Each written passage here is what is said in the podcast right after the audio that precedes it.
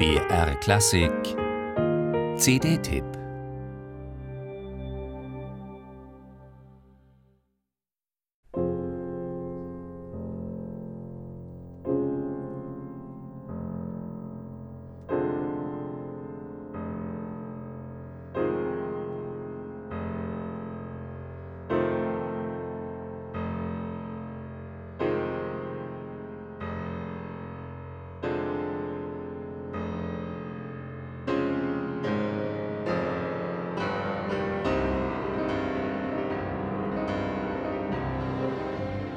Wer kennt ihn nicht irgendwoher, den Anfang des zweiten Klavierkonzerts von Sergei Rachmaninow? Unzählige Soundtracks und Werbefilme sind damit unterlegt worden. Und bei einem Best-of von Klassiktiteln darf dieser Rachmaninow sicher auch nicht fehlen.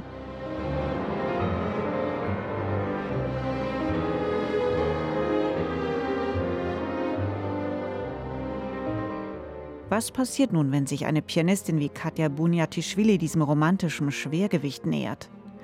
Anders als bei ihren bisherigen CDs demonstriert schon das Cover des neuen Albums Understatement. Kein tiefer Ausschnitt, kein knallroter Lippenstift. Auf einem Schwarz-Weiß-Foto blickt einem die Protagonistin ernst durch eine feuchtneblige Fensterscheibe entgegen. Es könnte ein Zugfenster sein, hochgeschlossener Kragen, dezentes Styling. Dieses Fotomotiv soll wohl an den vielreisenden Rachmaninow erinnern, der sich zeitlebens in erster Linie als Komponist verstand, aber sicherlich einer der international bedeutendsten Pianisten des 20. Jahrhunderts war. Nachdem er 1917 Russland aus politischen Gründen verlassen hatte, musste er im Ausland vorrangig als gut gebuchter Pianist den Lebensunterhalt der Familie sichern. Seine Klavierkonzerte Nummer 2 und Nummer 3 brachte er selbst zur Uraufführung. 1901 das zweite Konzert in Moskau, 1909 sein drittes in New York.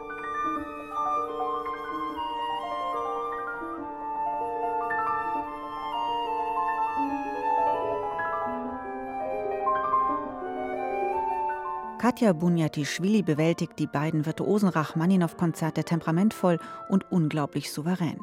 Mit großer Ausdruckskraft gestaltet sie ihren Solopart, verliert aber nie die Balance zwischen glühender Intensität und intelligenter Kontrolle über ihr Spiel. Pathetisch darf und soll diese Partitur stellenweise klingen.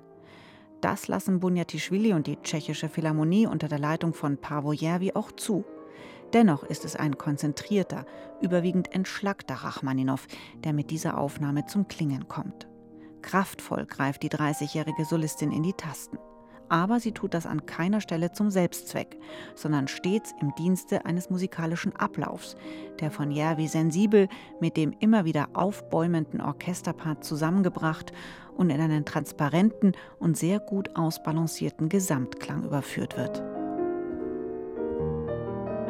So sind diese beiden Rachmaninow-Konzerte vom gerne verabreichten Schmalz und undifferenzierter klanglicher Brachialgewalt wunderbar befreit.